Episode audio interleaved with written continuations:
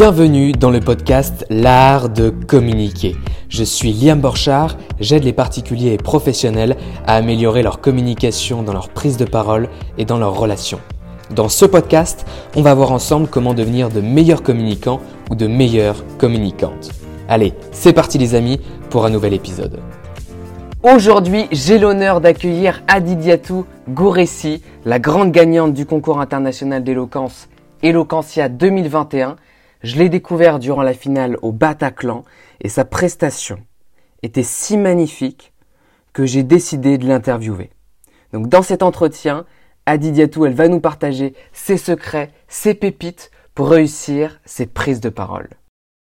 À la seconde où j'ai posé euh, le pied sur scène, ça m'a donné tellement confiance en moi que mon stress a presque disparu et j'ai pu faire mon discours euh, très sereinement. S'ils arrivent à, répondre à cette question, bah, ça veut dire que c'était clair.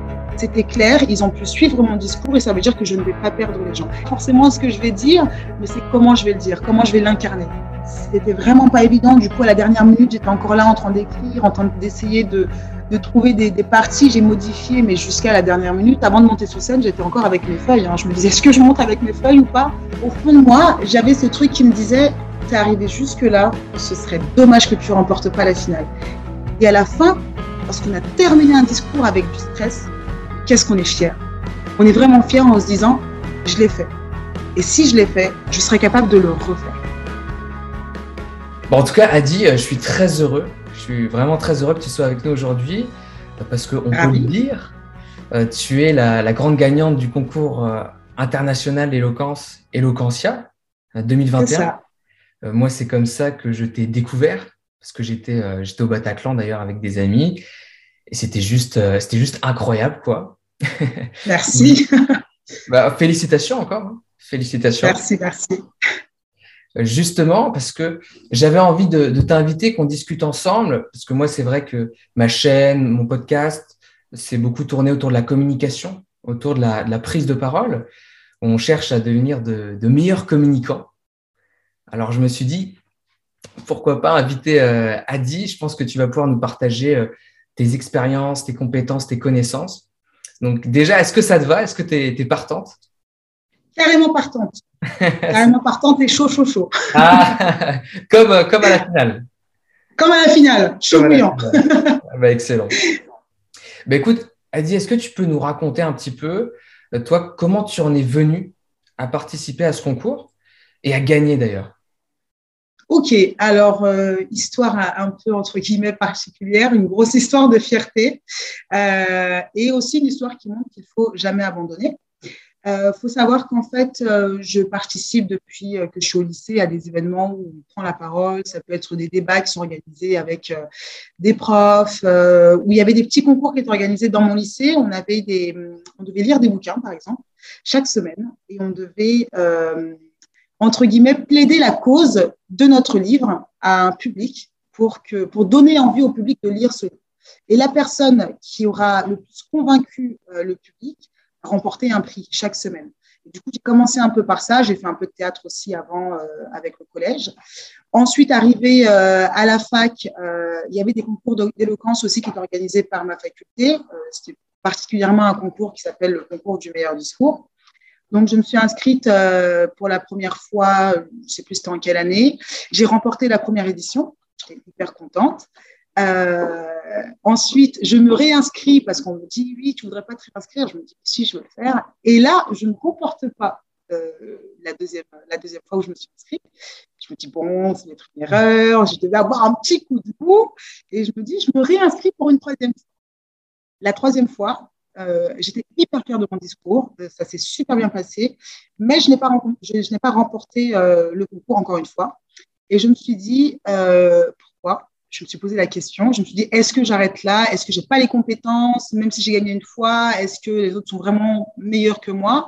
Et il y a des membres du jury qui sont venus me voir en me disant, écoute, ton discours était vraiment, vraiment incroyable, mais tu peux pas toujours gagner au même endroit. Il faut laisser aussi de la place aux autres. Et il y a un des, jurys qui est venu me voir en me disant, écoute, va tenter euh, ta chance euh, dans un endroit où on, ne te connaît pas. Tu as, tu as pas mal de qualités, essaye Eloquentia.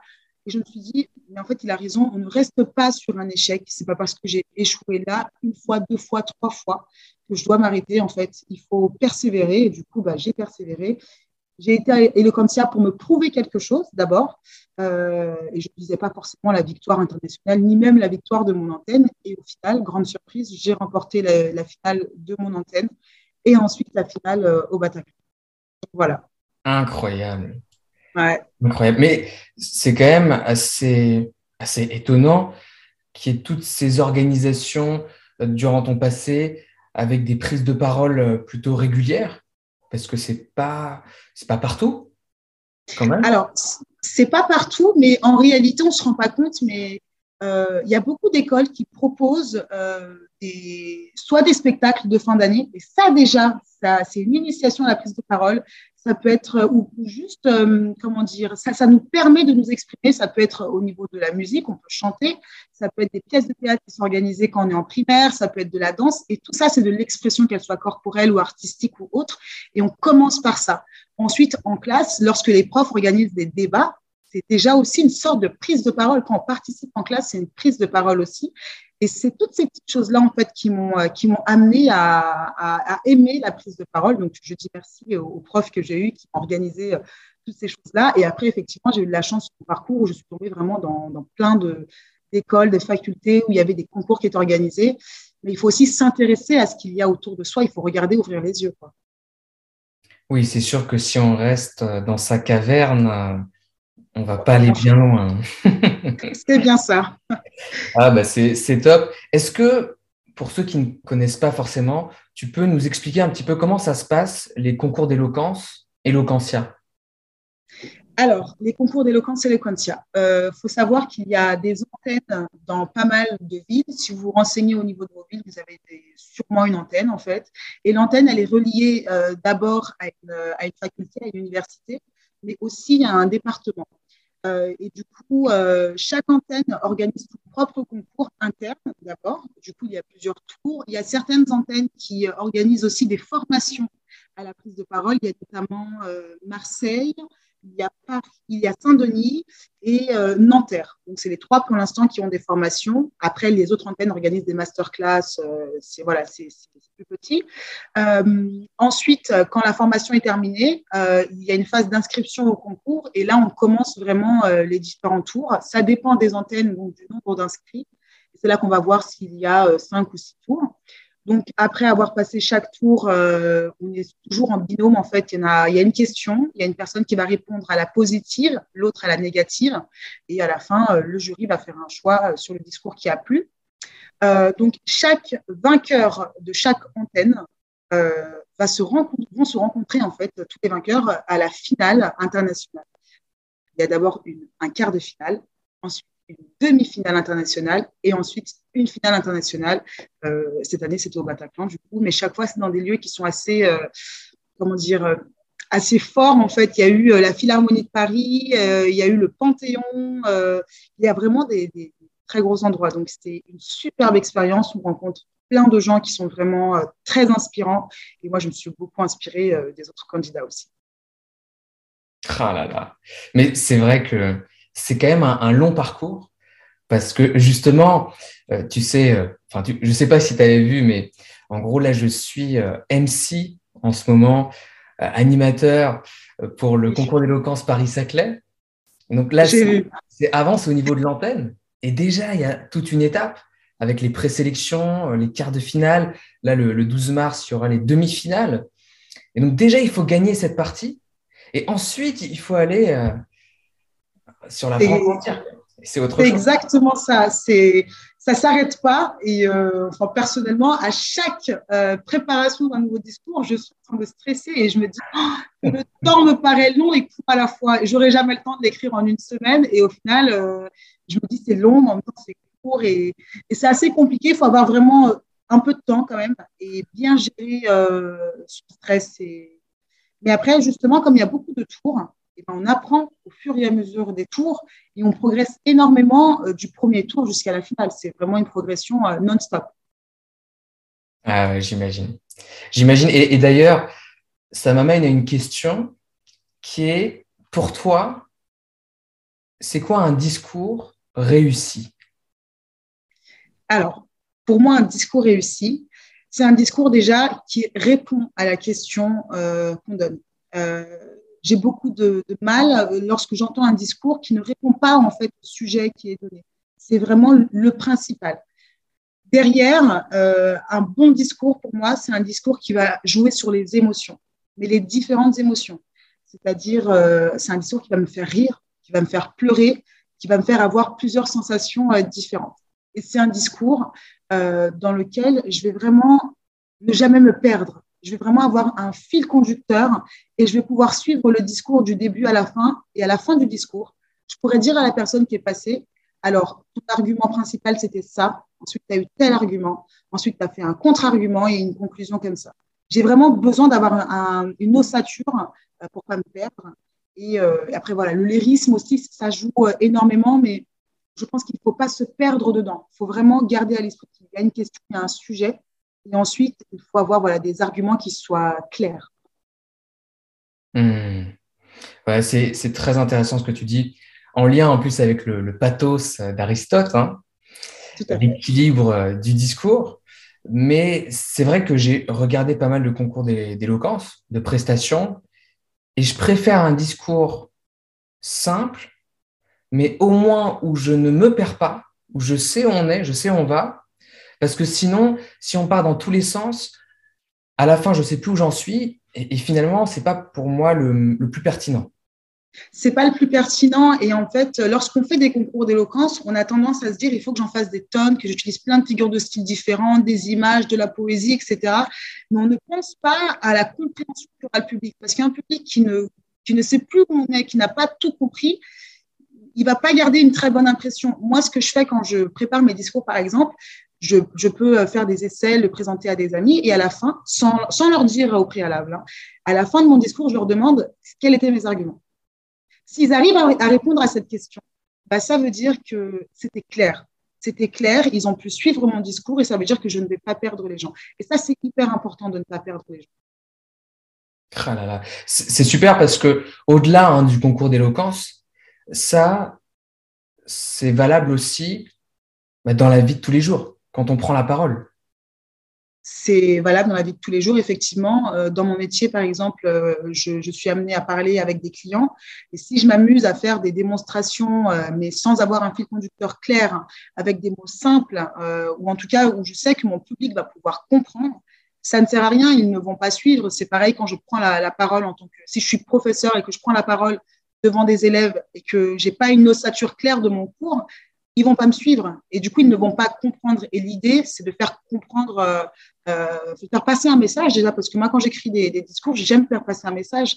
Mais si mon discours n'était pas clair, le message aura beaucoup de mal à passer. c'est sûr.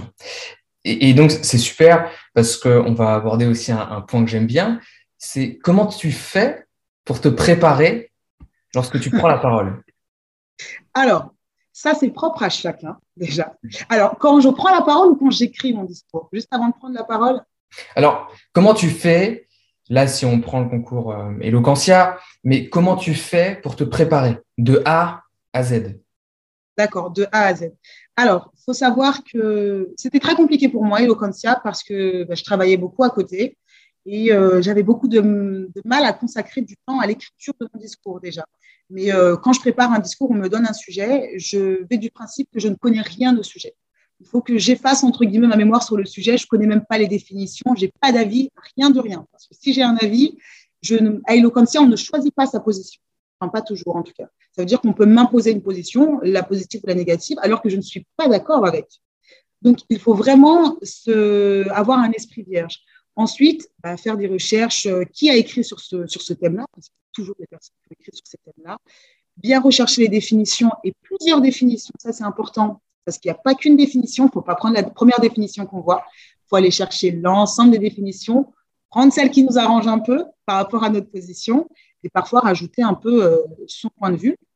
Derrière, on ne se pose pas sur une table en se disant tiens, je vais écrire mon discours. En fait, c'est au fur et à mesure du temps euh, on a des idées qui viennent par-ci, par-là, et on les écrit, enfin personnellement et avec d'autres personnes avec qui j'ai parlé qui ont participé au concours, on écrit nos idées au fur et à mesure du temps. Le soir, parfois j'ai une idée, je me réveille, j'écris sur mon portable, dans les notes. Euh, j'ai une amie, j'en parle un peu, euh, je parle un peu de mon sujet, elle va me dire putain, ça me fait penser à ça, super intéressant, du coup je vais le noter. Mais que des petites idées, et ça vient très vite. On se retrouve avec énormément de notes et à la fin, enfin quelques jours avant le concours, parce que, alors moi, il faut savoir que j'écris très souvent à la dernière, dernière, dernière minute. Mm-hmm. Le Bataclan, c'est exactement ce qui m'est arrivé. C'était le jour même, j'étais encore en train d'écrire quand même, il faut le savoir. Et, euh, mais si j'ai le temps, bah, je vais rassembler toutes les idées que j'ai notées. Et ensuite, je vais essayer de faire des catégories. Et je vais essayer de rassembler euh, les idées qui vont dans le même argument, les contre-arguments, etc.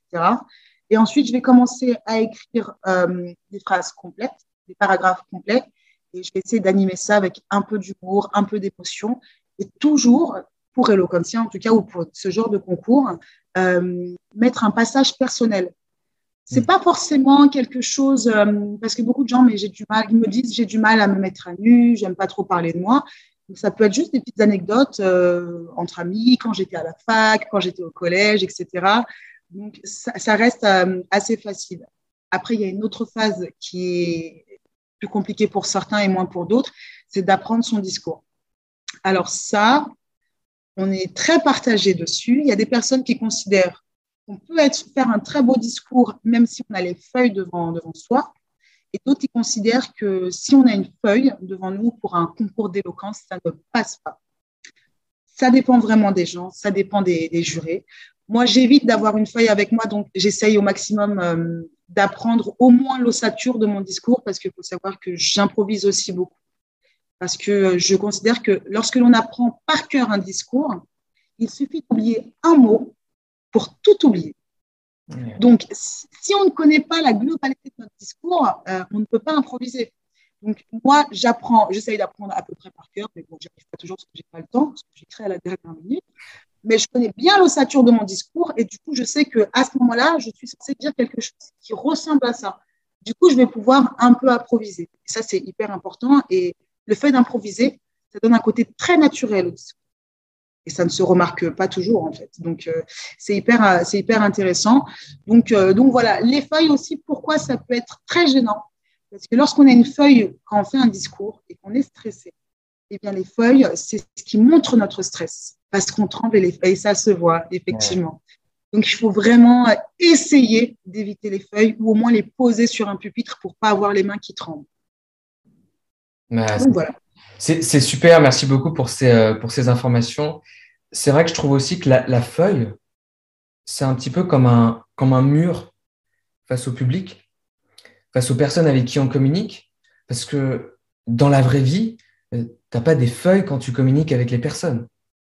Alors, tu n'as pas des feuilles, c'est vrai, ça peut être considéré comme un mur, mais il y a des personnes qui sont très habiles avec des feuilles. C'est-à-dire que tu peux avoir des feuilles sans forcément trop les lire. Et souvent, c'est un peu le, problème qu'ont euh, pas mal de personnes.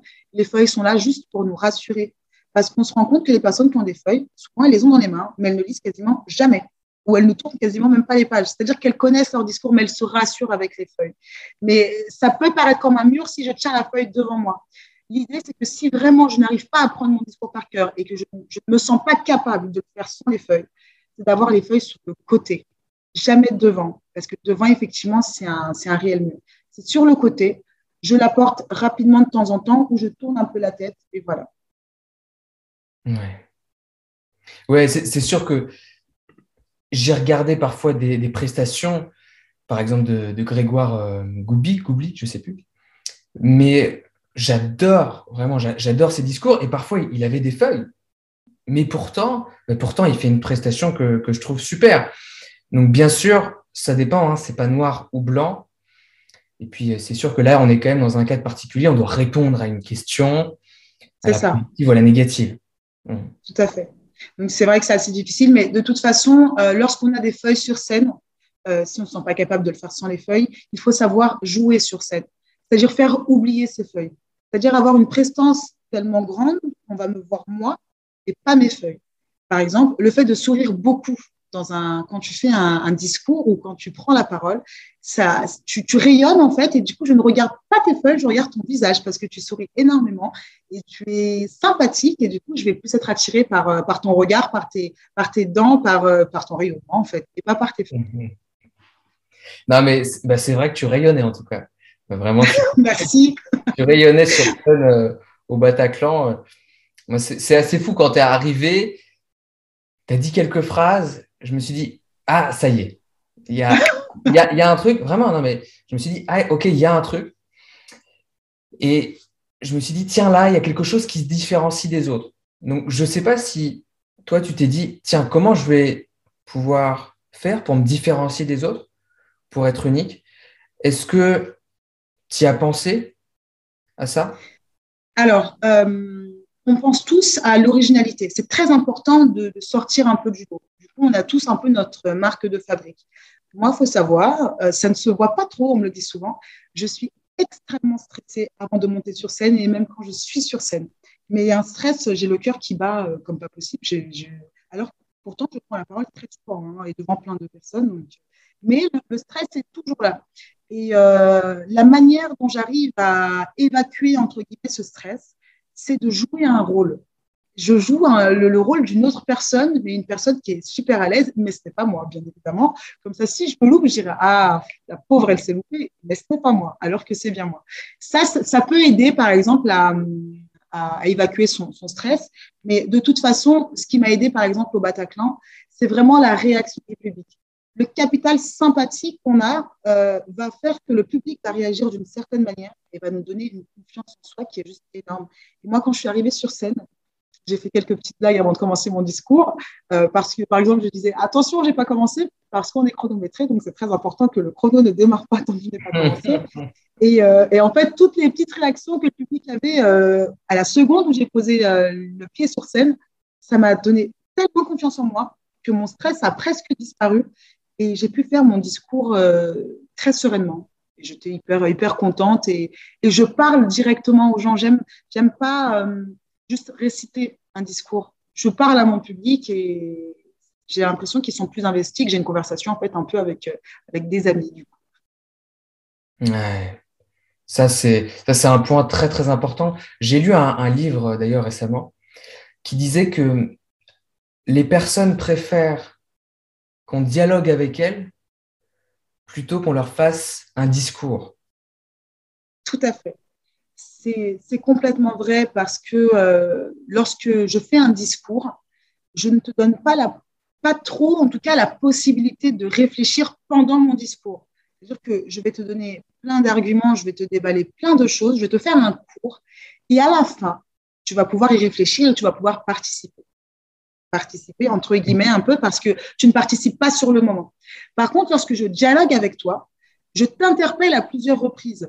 Du coup, tu, es obligé d'écouter parce que tu ne sais pas à quel moment je vais t'interpeller et peut-être que je vais demander une réponse de ta part. Et du coup, tu vas forcément être très attentif à ce que je vais te dire et tu vas pouvoir avoir des réactions pendant le discours. C'est pour ça qu'on hum, nous apprend, et c'est quelque chose que je remarque aussi beaucoup, c'est très important d'avoir euh, des temps de pause dans son discours, des silences.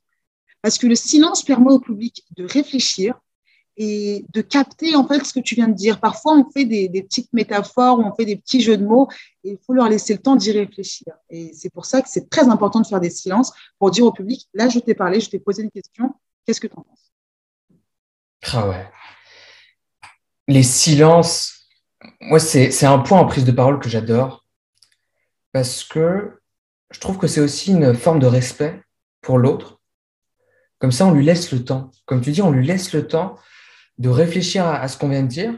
Parce que si on débite, on débite, on débite, machin, bah, l'autre, il prend ça un petit peu en, face de lui, il n'a pas le temps, quoi. Trop d'informations, c'est exactement ça. Ça m'est arrivé à plusieurs reprises d'écouter des discours où euh, je pouvais trouver ça intéressant, mais j'avais tellement d'informations qui arrivaient, euh, je n'arrivais pas à, faire le tri, à me dire, OK, ça c'est un argument, et me dire, OK, je peux réfléchir à ça. Et au final, à la fin du discours, bah, j'ai déjà oublié la moitié du discours c'est compliqué. Et c'est un, très grand défaut souvent euh, lorsqu'on écrit des discours. Ça m'arrive parfois, mais j'essaie de me recadrer à la fin. C'est qu'on essaye de dire trop de choses. On essaye de dire trop de choses, on donne trop d'exemples et, ça permet complètement les gens. On repart en fait sur la simplicité. Il faut vraiment être simple et le plus concis possible. Sinon, on perd vraiment notre auditoire. Et, ça, j'insiste, il ne faut pas chercher à faire, à faire compliqué. Quoi. Même si je fais compliqué, il faut qu'à la fin de chacune de mes parties ou de mes arguments, j'ai une phrase, mais vraiment une seule phrase, qui va faire un récapitulatif de ce que je voulais dire plus haut. Comme ça, je suis sûre que si quelqu'un n'a pas compris, il a pu rattraper le train et voilà, il est haut dans le train pour la suite. Donc, c'est hyper important de faire ça. Ouais, c'est. C'est sûr, moi aussi. Hein. De toute façon, je pense qu'on est beaucoup, on est beaucoup lorsqu'on a un, sujet ou même lorsqu'on veut prendre la parole à vouloir dire plein plein de choses. Moi, c'est vrai que lorsque je préparais une, conférence, j'ai organisé une conférence à, Paris euh, début décembre et j'avais un sujet qui était autour de la communication, euh, comment devenir de meilleurs communicants. Et puis, euh, j'ai écrit tellement de choses, je voulais dire, mais tellement de, choses. Ça devait durer 15, euh, 20 minutes. Quand je le disais, ça faisait 30 minutes, quoi. Donc, le double. J'ai dû raccourcir. parce qu'on veut en dire vraiment énormément. Ah oui, non, mais c'est très compliqué parce que au début, on n'est peut-être pas très inspiré, mais quand l'inspiration arrive, mais, mais c'est un, un, flot ininterrompu et on ne sait plus où s'arrêter. Et, tout nous semble important. Et on ne sait même plus où couper. Je me dis, bah, je ne peux pas enlever ça, c'est trop important. Ah bah ça non plus, je ne peux pas l'enlever, c'est trop important. Mhm. Et la, la, technique pour ça, c'est d'avoir un regard extérieur. Nous-mêmes, lorsqu'on a écrit un discours, bah, si on l'a écrit, c'est qu'on considère qu'à peu près tout est important et que tout est bien. Donc, il faut, euh, il faut soumettre, entre guillemets, notre discours à n'importe qui et il va nous dire, bah, écoute, ça, c'est exactement la même chose que ça, en fait, si tu te rends bien compte, euh, donc tu peux l'enlever. Mais c'est vraiment seulement un regard extérieur qui peut vraiment nous aider à supprimer des choses et à nous faire comprendre que ça ne sert à rien de, parler de ça. Donc, ne pas hésiter à solliciter les autres. Ouais, c'est clair. Toi, tu le fais avec qui? Avec ta famille, des, amis? Alors, je fais beaucoup euh, avec mes amis. Euh, et à Eloquentia, en fait, bah, j'avais un peu une sorte de groupe d'amis, en fait, mais dans Eloquentia, les, des candidats.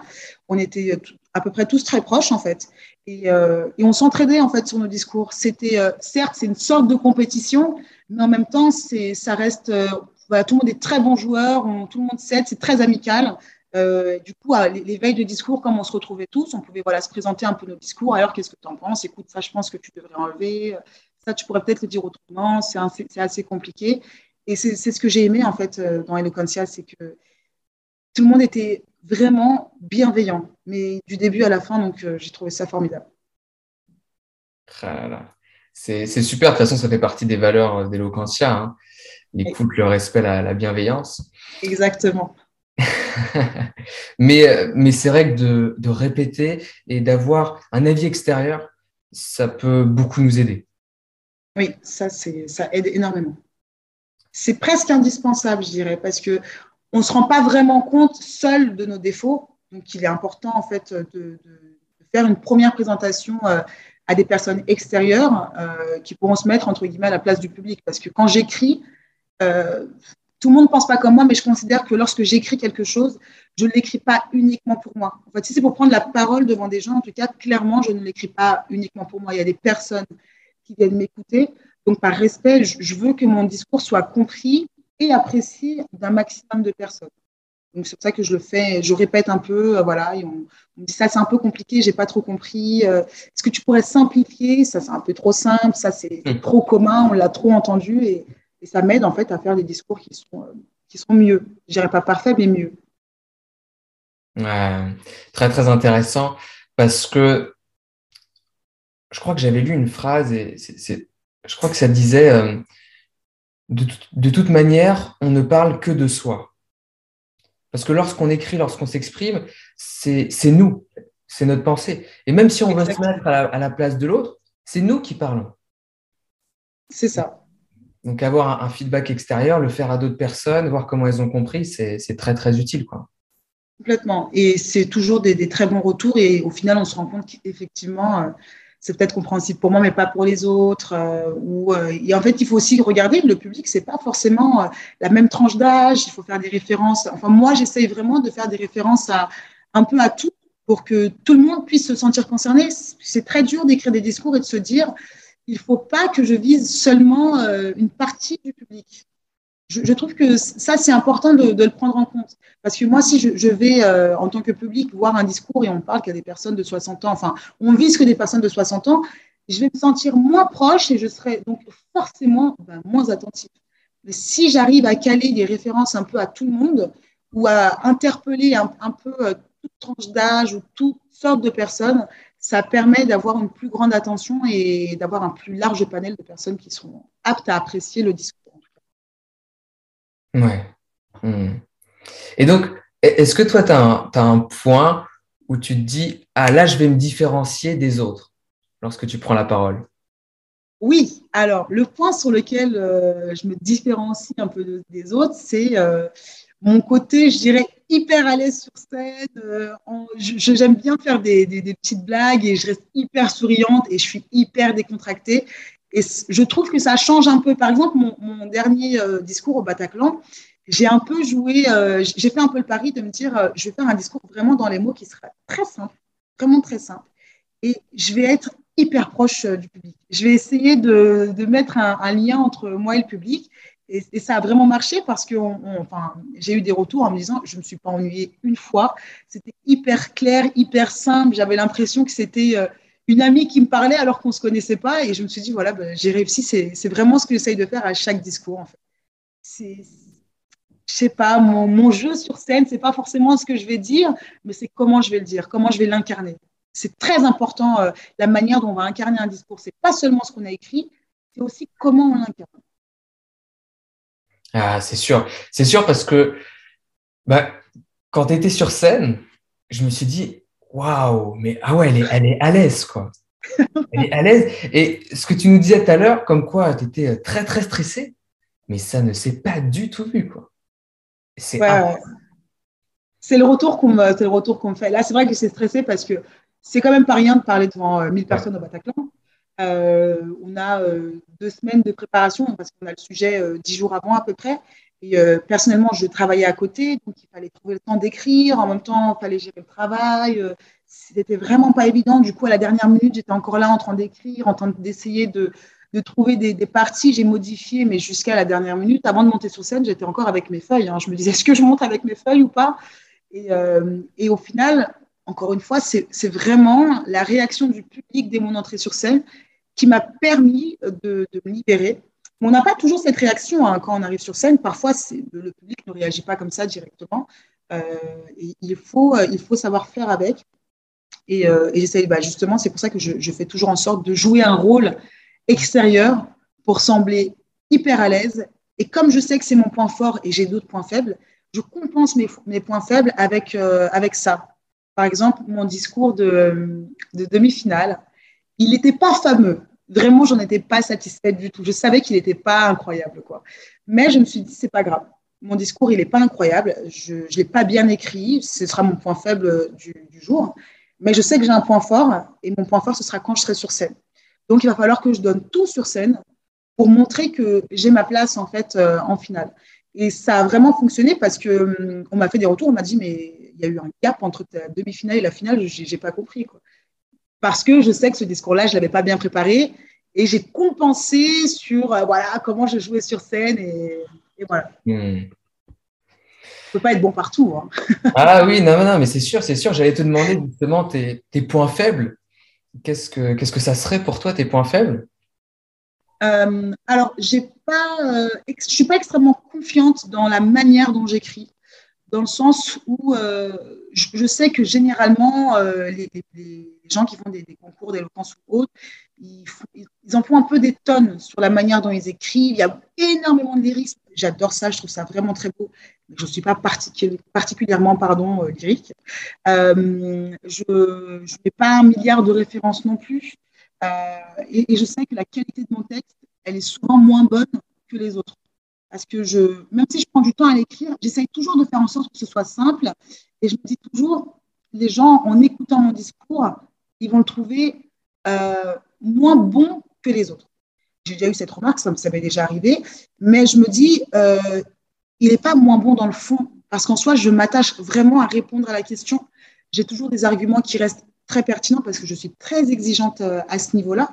Et, et, je joue aussi bien mon mon discours. Du coup, je me dis, c'est pas grave si ça peut déplaire à certains la simplicité de l'écriture de mes textes. Euh, je sais que ça plaira à d'autres, hein, puisqu'il y a des personnes qui préfèrent la simplicité. Et derrière, je pourrais appuyer sur mon point fort qui, qui est ma prestation sur scène. Quoi. Ok. D'accord, d'accord. Et donc, est-ce que, est-ce que pour cette finale, parce que j'imagine quand même que c'était, c'était quelque chose, hein, on ne fait pas des discours au Bataclan tous les jours. Aimerait bien. Devant ouais, 1000 personnes, c'est ça? On était à peu près 1000 On était 1000 personnes. Oh bah, c'est vrai qu'on était beaucoup, hein. il y avait une ambiance de folie, des gens partout. C'était incroyable. Hein. Ah ouais, ouais, puis il y avait toute une préparation avec de la musique, des prestations avant, donc histoire de faire chauffer un peu. Euh, Exactement. Toi, est-ce que, est-ce ça a été, bien sûr, ça a été particulier, mais est-ce que tu t'es, comment tu t'es préparé pour cette finale? Quel état d'esprit est-ce que tu as, eu en toi pour aborder cette finale?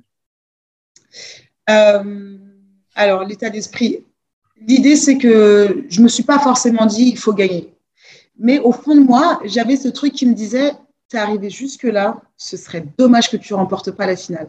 Et du coup, ça me stressait quand même beaucoup. Et au-delà de ça, euh, on était en Ile-de-France.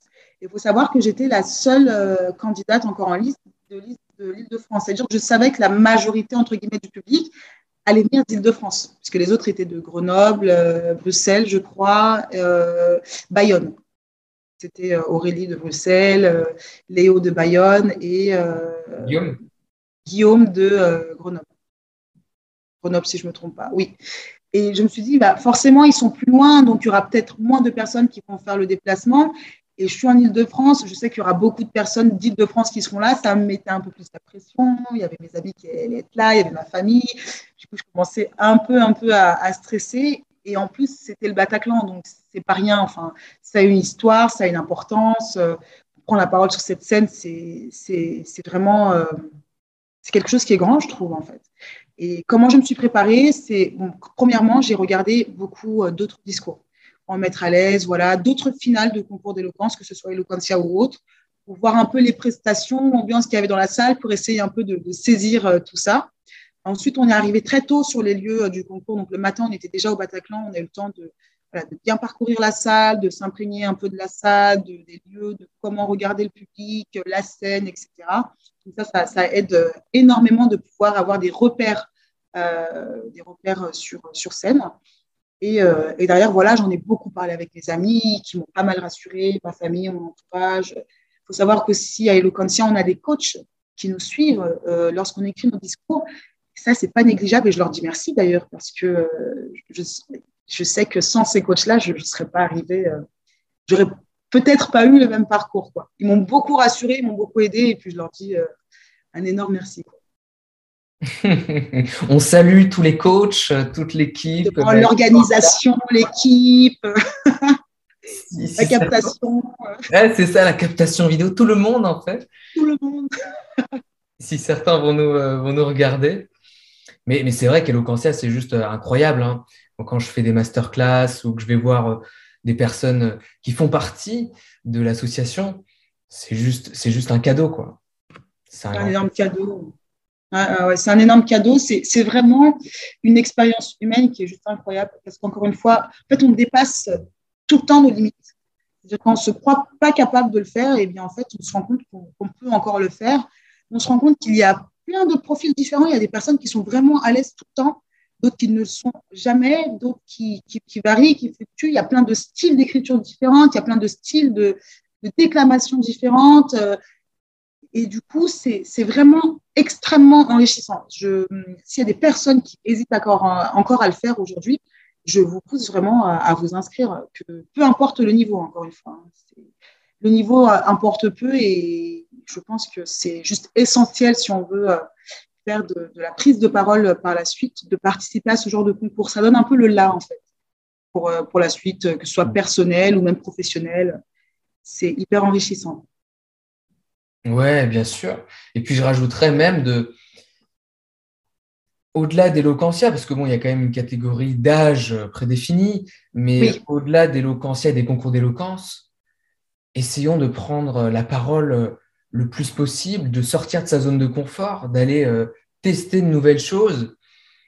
Moi, je ne sais pas, je, je pense à, ce que je connais, mais il n'y a, pas, il a pas si longtemps que ça, on me prévient un jour avant si je veux faire l'animation en tant que MC des, des, quarts de finale euh, du concours. Donc, je pourrais me dire, ah ouais, un jour avant, je ne l'ai jamais fait, est-ce que je vais être à la hauteur?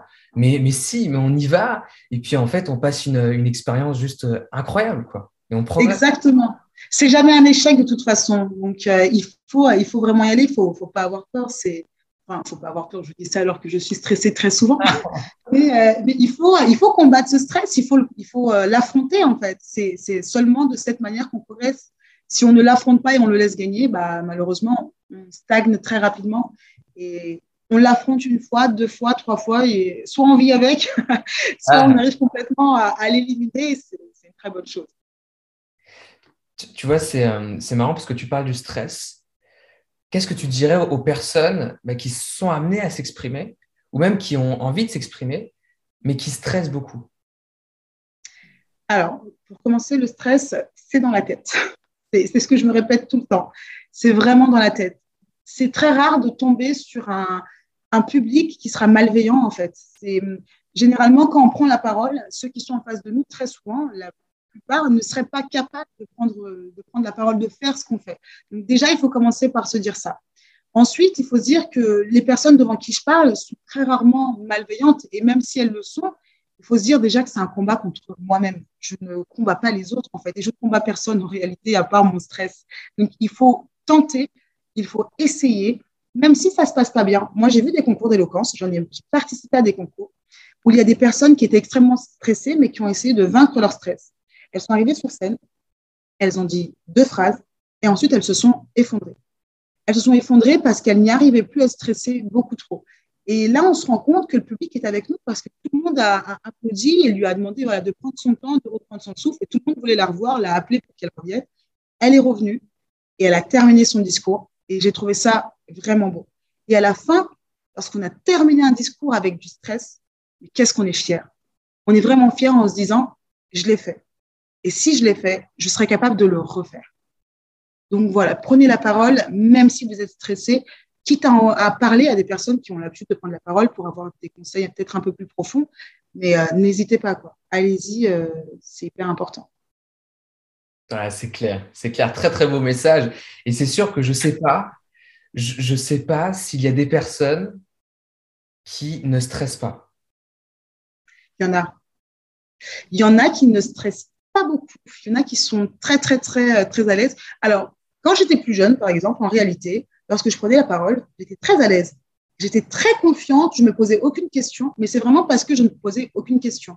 Donc, euh, je, quand on faisait des, pièces de théâtre qui étaient organisées par, par nos classes, et je voulais toujours avoir le premier rôle. Je voulais être devant tout le monde, je voulais parler tout le temps. Mais vraiment, et du coup, j'avais souvent euh, les, les, rôles où on était vraiment en avant et, et ça me faisait hyper plaisir. Et avec le temps, j'ai commencé à faire attention au regard des autres, à ce que pouvaient penser les autres de moi, et, c'est là que j'ai commencé un peu à stresser, à me dire ah là là, si je me rate, les gens ils vont dire ça, etc. Et souvent le stress il vient de là, il vient pas forcément de l'intérieur de nous-mêmes, c'est qu'on se dit que les autres vont dire ça ou vont penser ça, ils vont me voir faire ça. Et, euh, et du coup, vraiment, il y a des personnes qui grandissent sans jamais se poser de questions et du coup, qui ne sont pas stressés ou qui sont juste hyper confiants et qui arrivent à, ne pas stresser. Et franchement, je, déjà, je dis bravo, c'est très fort de le faire. Mais euh, on peut y arriver. C'est pas quelque chose qui est impossible. Il faut juste euh, moins se soucier euh, des critiques des autres, sans quand même oublier de prendre en compte quand même certaines critiques qui sont constructives. Il faut quand même prendre les critiques qui sont constructives. C'est clair. Parce que si je prends mon exemple, c'est souvent, c'est très très souvent, grâce aux critiques constructives, aux remarques constructives qu'on me faisait, que je progressais et que je progresse. C'est toujours ah. comme ça. C'est toujours comme ça. Euh, par exemple, moi, je, euh, lorsque je fais un discours, peu importe, ça peut être un discours, un devoir, n'importe quoi, je ne demande pas ce qui était bien, je demande ce qui n'était pas bien. Parce que ce qui était bien, je ne vais pas le faire évoluer, sauf si c'était imparfait, mais généralement, quand c'est très bien, je n'ai pas envie qu'on me le dise, même si ça peut faire plaisir. Je préfère me concentrer sur ce qui n'allait pas dans mon discours. Et je sais que c'est sur ça que je vais devoir me concentrer et c'est sur ça que je vais pouvoir progresser. Mmh. Donc, euh, les critiques constructives, encore une fois, parce qu'il y a des critiques parfois qui ne sont pas constructives, ça ne sert pas à grand chose. Et d'ailleurs, je, je, le dis aussi pour les personnes qui font des critiques. Ne dites jamais ça, c'était pas bien ou ça, c'était nul. On dit ça, c'était pas bien, peut-être, parce que il faut que j'amène quelque chose à la personne. Je ne peux pas juste lui dire que c'était pas bien. Il faut toujours euh, amener un axe de réflexion pour qu'elle puisse progresser. C'est très important, je trouve. Ouais. Est-ce que tu dirais aussi, ça c'était bien et ça je peux l'améliorer? Oui, ça c'est très bien aussi. Ça c'est quelque chose qu'on peut se dire. Moi, je sais que je, euh, ça me gêne toujours quand on me fait des compliments. Du coup, je sais que j'essaye d'éviter un, mmh. peu, euh, un peu ça. Mais euh, effectivement, on peut dire ça, c'est bien, je peux l'améliorer. Mais je me concentre personnellement d'abord sur ce qui n'allait pas pour l'améliorer.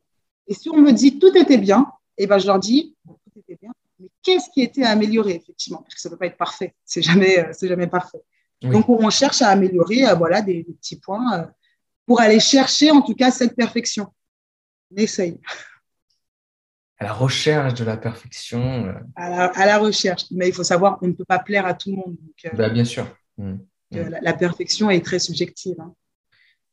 Bah, justement, vu que tu as dit cette phrase, on ne peut pas plaire à tout le monde, comment tu gères le fait que, imagine, tu fais un discours, tu fais une présentation, mmh. et tu as des personnes qui vont te faire une remarque, et tu te dis, oui, mais en même temps, là, c'est peut-être mon unicité.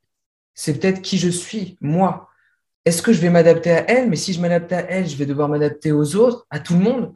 Donc, comment est-ce que je gère ça?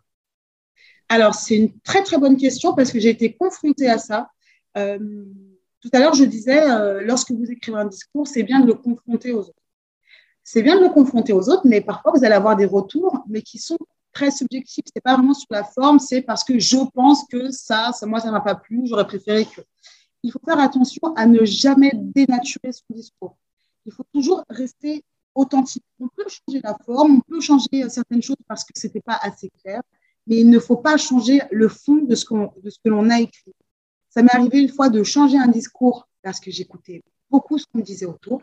Ça plaisait à certains, pas à d'autres, il fallait modifier ça, etc. etc. Lorsque j'ai fait ce discours, ce n'était pas euh, à Eloquentia, mais lorsque j'ai fait ce discours, eh ben, je n'ai pas réussi à me l'approprier parce que ce n'était pas moi je sentais que c'était pas moi et même les gens l'ont senti. Ils m'ont dit, c'était pas dingue. C'était pas dingue. Même la manière, mon point fort qui est euh, la mise en scène un peu, même ça, ça n'a pas bien collé parce que euh, j'ai pas réussi à me l'approprier. C'était vraiment pas moi, c'était pas sincère. Et je trouve qu'il faut garder une part de sincérité. Donc, oui, on ne peut pas faire à tout le monde. Oui, on peut accepter les remarques constructives, mais on accepte les remarques constructives dans une certaine limite. Il ne faut pas dépasser un certain seuil. Déjà sur la forme, on va dire qu'il n'y a pas de souci. Sur le fond, vraiment se poser la question, est-ce que euh, je change ce que j'ai voulu dire en remplaçant par ce que les autres veulent dire, ou est-ce que je change juste des petites phrases? Ça, c'est, c'est, primordial pour moi aussi. Enfin, j'ai l'impression que tout est primordial depuis tout à l'heure, parce que j'arrête pas de dire c'est primordial. primordial, les amis. Donc voilà. Ok, ok. Et tout à l'heure, je pensais à, je pensais à un truc est-ce que parfois tu as cette petite euh, voix intérieure, tu sais, qui, nous juge euh, Parfois, on se pose des questions, on se dit oh, Attends, est-ce que ce que j'ai dit, c'était bien? Euh, Ah mince, comment va, penser l'audience de ce que je dis? Est-ce que parfois tu as cette petite voix à l'intérieur de toi qui te parle? Je l'ai tout le temps quand j'écris un discours. C'est-à-dire que, certes, je présente mon discours à, des personnes, mais je le fais aussi toute seule. Parfois, je regarde le miroir et je me présente mon discours. Parfois, je me filme carrément pour essayer de me mettre à la place du public et je m'écoute. Et je me dis, waouh, ah non, mais ça, c'est pas drôle du tout, mais ils vont jamais rigoler. Ah non, mais ça, c'était nul. Oh la honte, si je fais cette blague et que personne rigole. Ça, c'est ma hantise de faire des blagues où personne rigole, par exemple. Euh, j'espère toujours qu'il y en a au moins deux qui vont rigoler dans la salle pour pas avoir un, grand vide. Mais euh, cette voix, elle est là. Et je pense pas qu'il faut la faire taire totalement.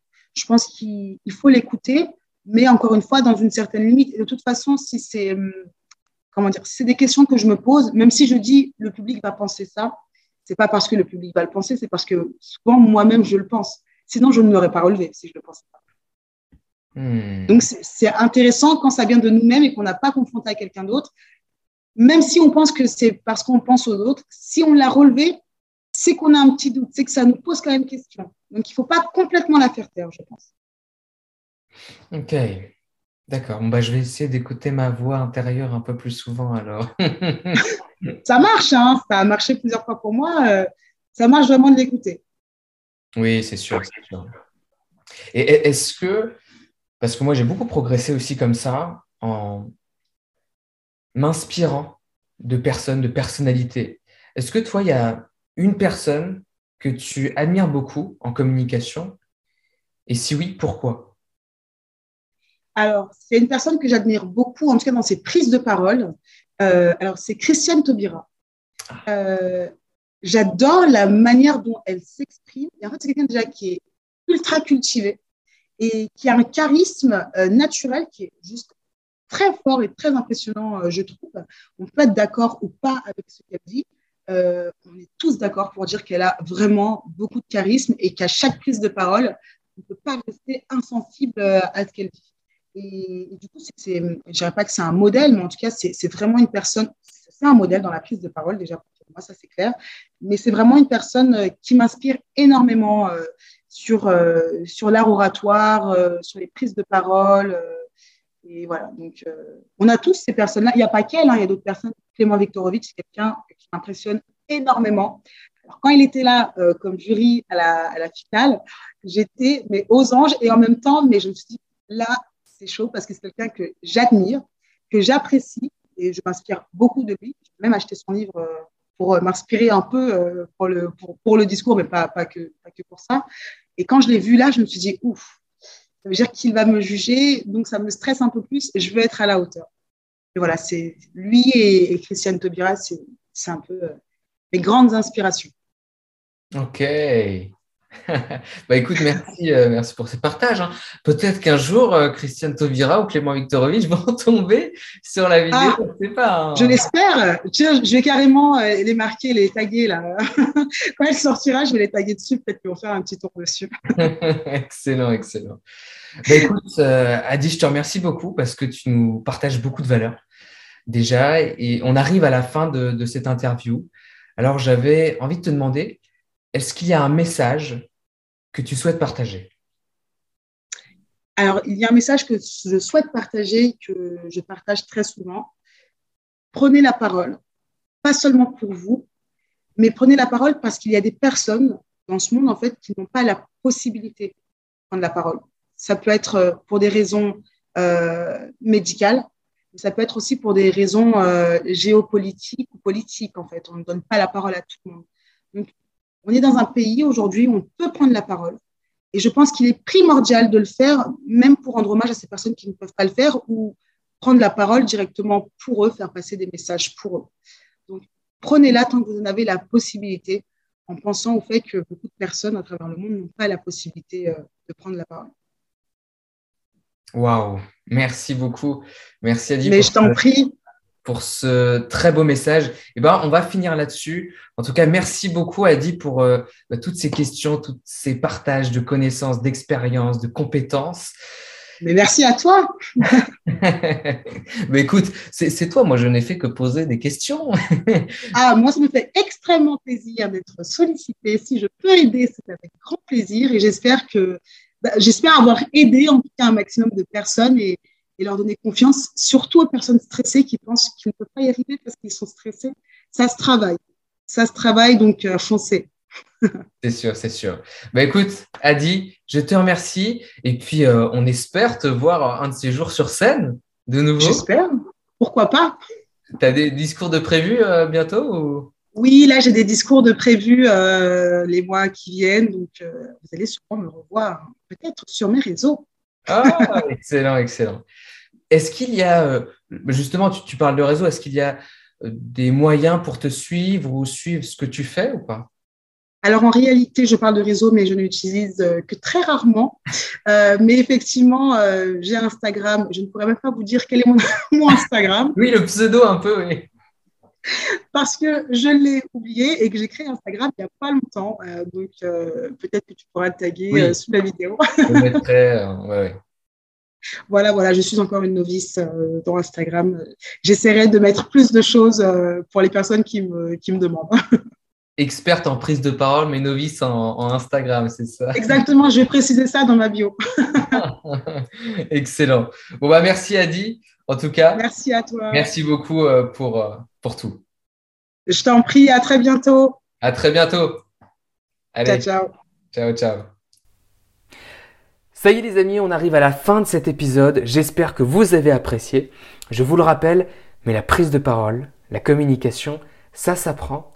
Et vous vous souvenez, on ne naît pas en étant un excellent communicant, on le devient. D'ailleurs, si vous appréciez le podcast, les amis, vous pouvez toucher le ciel et mettre 5 étoiles sur Apple Podcast ou sur la plateforme sur laquelle vous écoutez les épisodes.